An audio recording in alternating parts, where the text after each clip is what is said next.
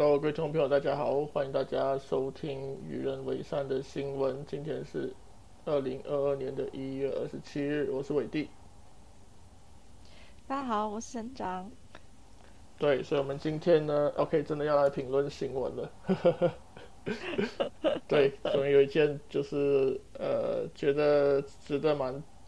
提的事情了。OK，那就是呃，这一天在在脸书上有点就是炸开来。对，那就是呃，就是 ROC 台湾的总统蔡英文呢，在出席那个就是蒋经国的那个图书馆的时候，啊，就提了，就是蒋经国反共保台是当前台湾人民最大的共识，跟呃历任总统的历史定位由台湾人民决定。那这个事情就。反正就他讲的这个话过后就炸开来了，那当然就是不管是蓝营还是绿营，对他这个说法都有，就是很激烈的讨论，也有很很激烈的批评这样子。对，那呃，所以今天呢就跟这个省长的来聊聊这样子。对，那呃，省省长的人设其实也是那个蒋经国学生。所以省长怎么看这个金国先生，或者是说这个蔡英文总统针对这个金国先生的发言？嗯，我觉得他其实并没有破格啦。我的意思是说，他其实那个就蛮像小英的风格啊，就是蛮四平八稳的，然后强调他的反共这一块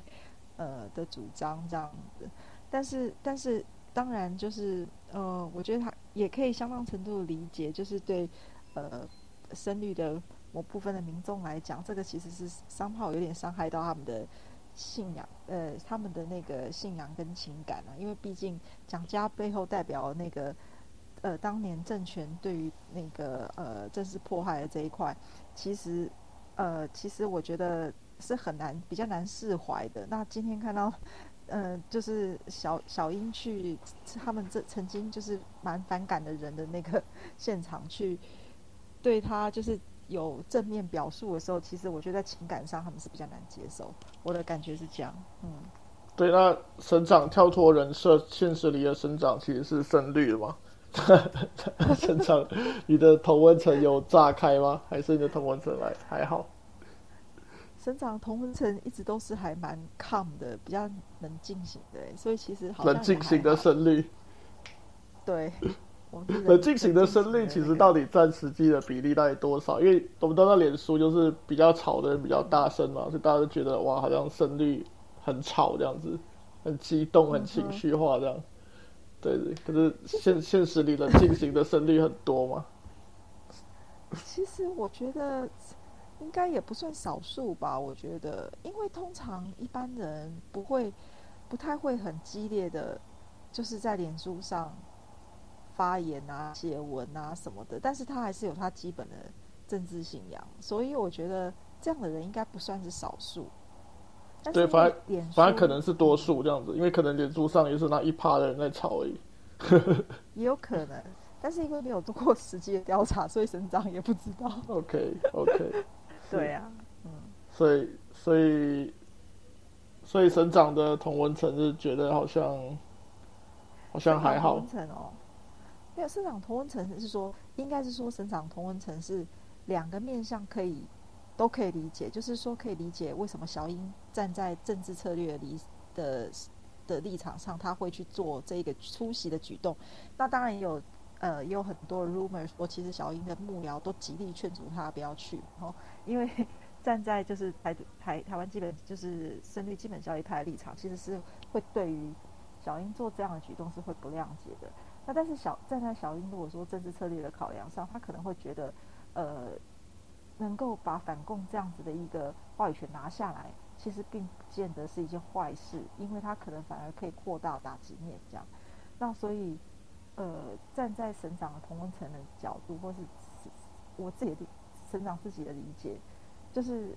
反对他去跟赞成，或者是说对他去没有太大意见的这两种背后的解读，或者是说观察，觉得是可以 understand 的啦，应该这样讲，嗯。对，我是觉得啊我我我岔题一下，我是觉得小英这个 nickname 很很高追，就是 因为因为蔡英文其实已经很老了，他其实都六十多岁，可能过几年就七十岁的人，然后大家一直在叫小英。我每次看到你那边就是讲他什么什么，我就想说，哎、你大家有意识到他是你在跟一个阿爸年纪的人讲话吗？干嘛这样？所以每个好像人他小明明他明明是一个一个长辈，然后又被大家那边小英前小英后面。不会啊，以前也还是你叫叫一个 senior person 或是英法族，也是可以用一个很 cute 的 name 啊。哦，比方说小蒋吗？对啊、对啊，小蒋啊，对，所以所以小英跟小蒋也是除了反 反共保台之外，也有就是小差的这个这个最大公约数。对啊，就是就是，我觉得这个问题的层次还蛮多，而且有一点复杂，就是就是大家出发点跟考量都带有一些情感跟原始的政治的主张上面，刚好在在这个蒋经国的这一个图腾上面产生了一些冲突跟戏剧性，我自己的感觉是这样。对，啊就是省长讲的很 calm 啦。我觉得如果现实里大家都像省长这样 calm，大概就很好嘛。可是可是脸书上可能就就真的就对，就双方。你刚刚讲的那两个意见，其其实就真的是吵得很凶，而且可能比我预期，我想到这这这一天可能又更凶了，就有点就是有一点、有点到绿绿营内战的那个程度。就是省长回来只不过吃个晚餐，然后随手打开电视，打开每一个谈话节目，几乎除了疫情之外就在讲这一个。我想说，啊，奇怪了，是可以，怎么还在吵啊？真是烦死了。对对，已经有点到那个路线之争的问题了。就是，可如果讲，就如果讲，其实哦大家可以互相理解的话，其实是，就其实我们不管站在哪一个，我认同省长讲，不管其实我们站在哪一个立场，我们都可以理解为什么会有这样的感受，跟为什么会这样子说了。就是只是大家选择的一个一个角度跟价值的优先顺序有一些不同。对啊，就是我是觉得可以不用用太激昂或是激烈的语言去阐述自己的那个政治信仰 belief 这件事情啊，因为我觉得每个人出生背景还有过去的，就是生活上的遭遇，你可能会造成你对于一件事情的那个理解嘛，哈。那所以我觉得可能，对啊，这件事情是确实它是真的有比较复杂，所以就是。呃，当此人小蒋的这个 这个呃图书馆纪念区这个要开的时候，我觉得有非常多的政治符码象征意义会在这个场域跟这个空间里面交错，所以我觉得呃，它绝对不会只有单单纯的开幕一件事情这么简单，但是它也不用无限上纲到那种你知道哈。需要对啦，就是套套句那个地步陈时中的金句，就是粗暴的言论大可不必啦。你 干嘛陈世忠上身啊你？这句太好用了，然后连柯文哲都拿来用。我都背不起来。我觉得以后就是，以后我纯粹在脸书写文章，我一再用这句话当结尾。粗暴的言论大可不必。对对对，明天我来写一篇你很需要。每次网民攻击我就去这样子留好了。粗暴的言论大可不必。而且而且而且，我觉得刚好这个事情又发生在蒋经国身上，因为蒋经国这个符号本身就是很两极化的。你比方说，你可能你说、啊你说蒋介石好了，可能还没有那么两极化。对，那那可是蒋经国他刚好处于那个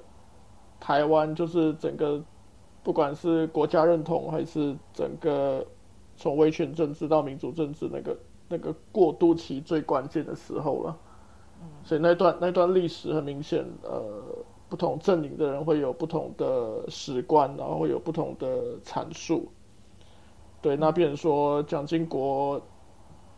正好也是台湾社会现在这么极化的一个一个反射。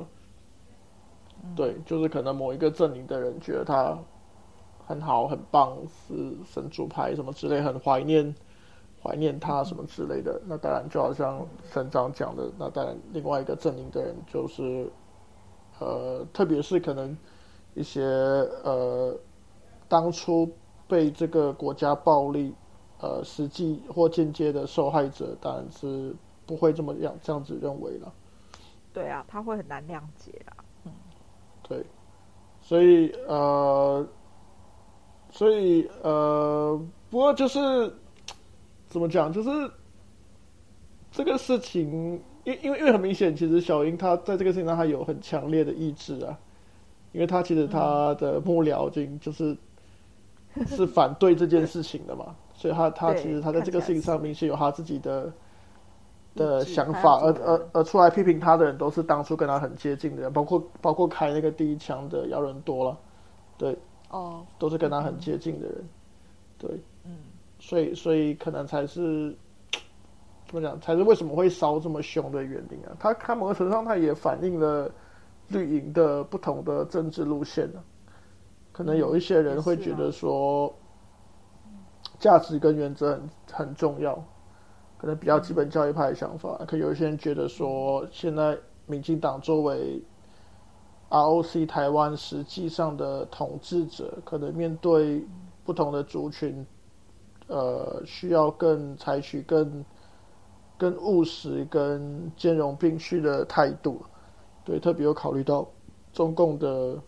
实际上的威胁的时候。嗯，对啊。不过我是觉得说。这个当然也是在他的用语上面，呃，就是对啦，因为我觉得，呃，我觉得他那时候讲到了，就是说，呃，台湾人的总统就是台湾，就是意思是说，我们这边的人会给他一个一个评价这件事情。我是觉得这个事情其实可以不用这样说，因为其实对于每一位总统，在每一个国民的心中，各各自然会有他自己的评价，好跟坏可能都会有啦。那我是觉得，对啊，这种事情每个人遭的遭遇不同，他自然而然就会对每一个总统会有不同的评价嘛。那我觉得姚人多的，就是我自己的感觉是说，就是啊，哎，怎怎么讲？就是他里面有讲到一个梗，其实我我蛮认同的，就是说有些事情是不能政治交换的，这件事情是没有错。那到底什么东西是不能政治交换？这个东西是可以，就是这个事情，其实我觉得，当当小英要出来讲之后，他其实在内部，他是他其实需要经过辩辩论，他他其实需要经过一些思考，哪些东西是可以拿来作为最大公约数，但是又不会沦于让外界觉得他是做政治交换。我觉得这一点事情是还这一点是还蛮重要的。我自己后来来看，就是说比较各阵营，这是他们不同的派系在。不同的阵营在讨论这个事情，或者是国民党在看这个事情的时候，我的感觉是这样：，就是到底反共保台这件事情是拿来被作为政治交换的一个筹码呢，还是说它其实是呃凝聚台湾各个族群的最大公约数？因此，他必须要站出来讲这个事情。我觉得出发点是很重要的，但是问题是说出发点这件事情，你又很难知道。那个人的初衷到底是什么？因为你不可能把他心脏剖开来看嘛，是红的还是黑的啊？对不对？对啊，就蔡英文 实际上的 intention，当然也只有蔡英文自己知道。会有咬人多那篇文章是写的蛮 emo 了，写的蛮……对对对对对对对，我觉得可能是他的写法会让大家觉得蛮情绪化的。对对对对对，但是三号就像刚刚省长试图讲，就是我觉得他有点到几个重点，就是关于转型正义跟蒋家这个事情的复杂度。还有就是说，为什么有些人无法释怀，以及到底，以及他点到另外一个关键，就是什么东西是原则以及不能交换的这个事情，这个东西我觉得是可讨论的。只是说，我觉得他的写作方式会让我觉得他干嘛去讨论他的角色？I don't care，我 care 是说他可以把他他的疑虑直接把它平铺直述的讲清楚就好了。其实从感性的层面，我觉得我是可以 feel for 姚人多啦，因为诚实的说，我觉得我有点看到二零一八年的自己。就是就是那个时候，比方说，你看你支持了马来西亚，但在马来西亚你支持了西蒙那么多年了，你突然看到这个 西蒙的领袖跑去跟老马结盟，然后跟你说老马棒棒改过自新，你整个也是价值错乱的。我我说我完全可以理解他为什么会呃会有这个感受，就是 对，就是我们努力了一辈子，现在跟我讲说对。就，是哦，蒋经国也是反共保台、攻在台湾什么之类的。没错。所以我，exactly，我觉得其实有点像，没有错，确实对。所以感性的层面，我其实可以理解他他他为什么会有会这样子想。可是如果用这个来做比较的话，我觉得就是就是可能那个那个力道还是差太多了，因为那个那个西风是直接把老马接回来当成当成首相的那个那个人选，知道吗？对，那那蔡英文只是只是针对蒋经国讲了两句话而已。对，所以有没有说需要需要一摸到这种程度？好像呃，当然每个人的感受不同啦，我不能够去就是替他感。受啊可是，可是我们从一个一个政政治面的比较比较客观的分析的角度来说，是不是是不是有有一有一些很多小英没有说的话，其实有一点是后面其他人帮他补上了，不管从哪个角度，就是就是就对小英他可能并没有要，并没有要很很很肯定蒋经国，可是可是可能在有些人就帮他补上了后面的那个东西。对啊，这是很有可能的。对啊，所以所以所以那那省长那个呃，那省省长有省长这个卧底的时候有没有什么这个蓝营的朋友卧？底 就是就是你的你的人设嘛，你的人设在省政府有没有这个 蓝营或者是举营的朋友怎么怎么看待这个事情？有啊，省长晚上吃饭的时候就看到电视的名嘴蓝营的就说：“吼，你们民进党烂的就全部堆给我们国民党，然后好的你们就全部捡过去。”蓝营的朋友可能会有的人会这样觉得说：“吼，你看现在什么反共保台这个蒋经国好的这个就拿回去你绿营，然后其他什么亲共啊 那些就全部丢给我们蓝营，他们可能心里会非常不是滋味，就会这样觉得。”因为本来蒋经国也是他们的一块神主牌嘛，对不对？对，然后朱立伦好像今天终于出来讲话了嘛，经过五天哦真的吗过后，呻吟了那么久，自从他们的那个公投说之后，他一直呻吟，终于出现了。是啊，对，然后他，我我我是觉得蛮可惜的啦，因为我觉得蔡英文至少有试着就是去抛出一些橄榄枝啦，因为、啊因为可是我们如果我们活在一个一个乌托邦里面，一个平行时空，但我到现实不这样，就是说，如果蔡英文愿意去肯定，呃，蒋经国反攻保台这个 part，那如果假设国民党愿意，就是可能就呃白色恐怖跟一些当初的国家暴力的事情去做一些反省，或者是愿意就历史事实去做一些承认，我觉得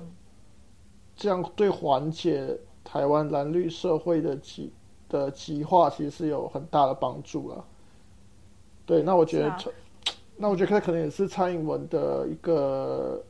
一个初衷啊。我觉得，因为可可是每次就是蔡英文丢出橄榄枝，不管他丢的对象是柯文哲还是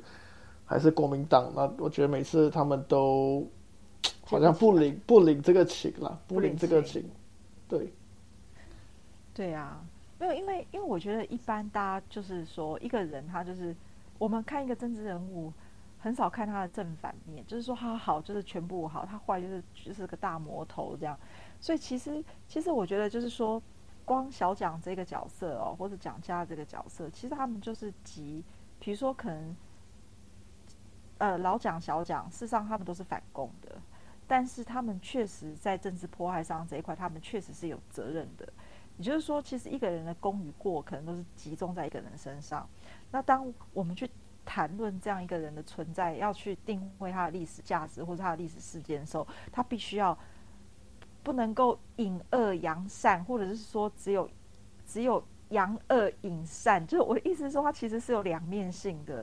就是他都需要被讨论。那我觉得可能他的历史才会是真的比较完整的啦。因为陈哲说，其实冷战时代的历史是很难处理的啦，因为因为呃，哦，对啊，是不容易。嗯，对，所以我我跟上我我同意说，我同意说反反共这件事情不能够太被无限上纲，因为冷战时代很多国家暴力跟对人权的迫害，其实都是以反共之名发生的。对，那就是很多误伤啊，嗯，对，所以呃，因为因为当你国怎么讲，当你的国家机器就是可能恐共到一个程度的时候，他他他觉得他可以觉得谁都是共产党，或者是谁都是是都是不忠于国家的人，呃呃，政治破坏就这样开始的，没错没错没错，所以所以他是有他的脉络在，可是。呃，当我们要回到一个非常务实的国家的治理的层面来说，在在冷战或是面对强大的外力的威胁的时候，或者特定意识形态的威胁的时候，要维持社会的稳定，其实是很不容易的。对，所以他确实是有他的困难。就像那时候美国角色嘛，在这个冷战的时候，对他还有反共这件事情上。美国扮演的蛮重要的角色啊，哈，那所以我觉得这些历史因素都必须要考量在内。就是对于当时的台湾还有那个当时政府的状态，我觉得其实这些都很难自外。就是我们夹在中国当时的就是共产党统治之下，中国跟美国当时的状态的夹缝的中间，其实就是它有它的一个非常特殊的的历史的因素，在那个时候。对，而且其实，呃，如果如果如果我们把这个这个框架放的大一点，不要单纯只是看台湾好了。那在在冷战的时代，其实有非常多亲美的国家，特别是在亚洲，都是都是威权独裁政体，而且都是有很不良的人权的记录了。可以比方说韩国，呃，也是经历过相同的阶段。那呃，你说。呃，新加坡还是还是马来西亚，其实也有蛮复杂的这个怎么处理？怎么讲？这个以国安国安力量处理这个这个，比方说很酌情的这个人士，或者是亲共分子的这个问题啊。那在这些地方，其实相关的历史问题，可能一直到今天也没有非常。正面跟很好的去去解决那个意识形态的那个分歧的鸿沟，史观的分歧其实还是还是非常大的。而而美国也某个程度上也不是那么善良了，因为他们也是允许就是亲美的那些独裁政权这么做嘛。对，所以所以我觉得有时候呃，怎么讲，这是个。就在 在在国际的现实上，你当然不可能要求就是就是政府的高层去公开检讨美帝的冷战时代的所为啦。不过，我觉得在在社会的层次，我们其实应该要清楚的知道当时的历史的复杂性。嗯，对啊，是没有错。但是就是说，因为这是一个大历史的状态，我们必须要考量。但是就是在当时的历史。大历史的状态下受到不当对待的那那一些人们，他事实上就非常难释怀啦。所以，所以就是就是，我觉得就是个人在那个历史之在那种历史的状态之下，当国家机器要以历史带过的时候，这些个人他如何就是如何去兼顾到这些当时受到不当对待的人们的这种的的那个伤口，其实这件事情。还就是台湾都还在经历，就是说，意思是说，我们还没有好好的，就是去讨论过，或者是走过这个过程，所以我觉得才会每一次在，呃，就是在类似在讲讨论到这种讲家然后还有这个，而且还有反共这件事情的时候，其实就带有一些复杂程度在这个里面，我觉得，哎。对，我觉得更困难的是我们的现实也没有走走过那个过程啊。因为大家我们知道，就是冷战在走，对，对你冷战结束过后，全球化，然后自由主义，大家有一个黄金的二十多年这样子。那明显这个好日子也有点走到尽头了，因为不管是 面对中国还是面对俄罗斯，西方的，就是跟这两个。文明之间的差距跟冲突是越来越大嘛？那那看起来也不是不是不是一年两年这种短时间可以解决的问题了。那那比方说，可能可能在面对中国，就是就是就是台海嘛，台台海台海局势是大家关注的。那最近这个俄罗斯跟乌克兰的那个呃边境也非常的紧张，所以它它本身是一个。一个不同的价值，就是完全不同的价值体系的的冲突了。我我我我这样我这样讲，可能有点有点太迎合那个 汉廷顿的那个文明冲突论。可是，可是呃，怎么讲？就是就是我们我们有点在回到过去的感觉，我们有点在在经历，开始正要经历我们父辈所经历的。当然当然，时代还是进步了，我们还没有到到他们那个时候。这么严重的程度，可是我觉得这个现实已经有点有点走向走向那样的趋势，那那就会有一些一些现象会出现啊，比方说因为国家安全之名，然后呃公共讨论的空间变少这样子，然后呃就是政党与政党之间的关系越来越极化，族族群跟族群之间关系越来越极化，那。对政治冷漠，也不愿意公开多发言的人也越来越多，这样子，所以我们可能会看到一些就是民主跟公共讨论数值呃倒退的现象。对啊，就是就是，其实我觉得这是一个还应该是台湾会必经的过程啦，但是就是说，嗯，希望它是往好方向走。就是我们不需要为任何政治人物护航啦，对。但是就是说，我们嗯，就是不是说因为我支持某个政治人物，然后就是他的不管好跟坏，我都全部支持他，这样这样的心态其实就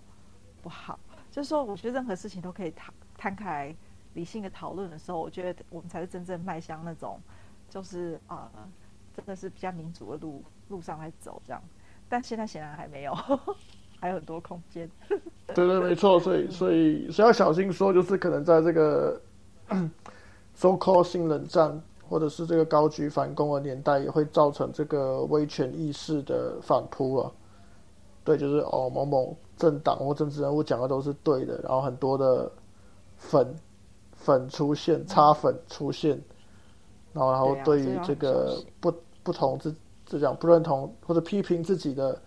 领袖的这些呃异议的声音就太过用力的攻击这样子，或者是施予各种言语暴力，我觉得这些都是都是我们要很警惕的。干嘛？你要搬出陈时中那句话？粗暴的言论大可不必啊！大家有话好好讲这样子。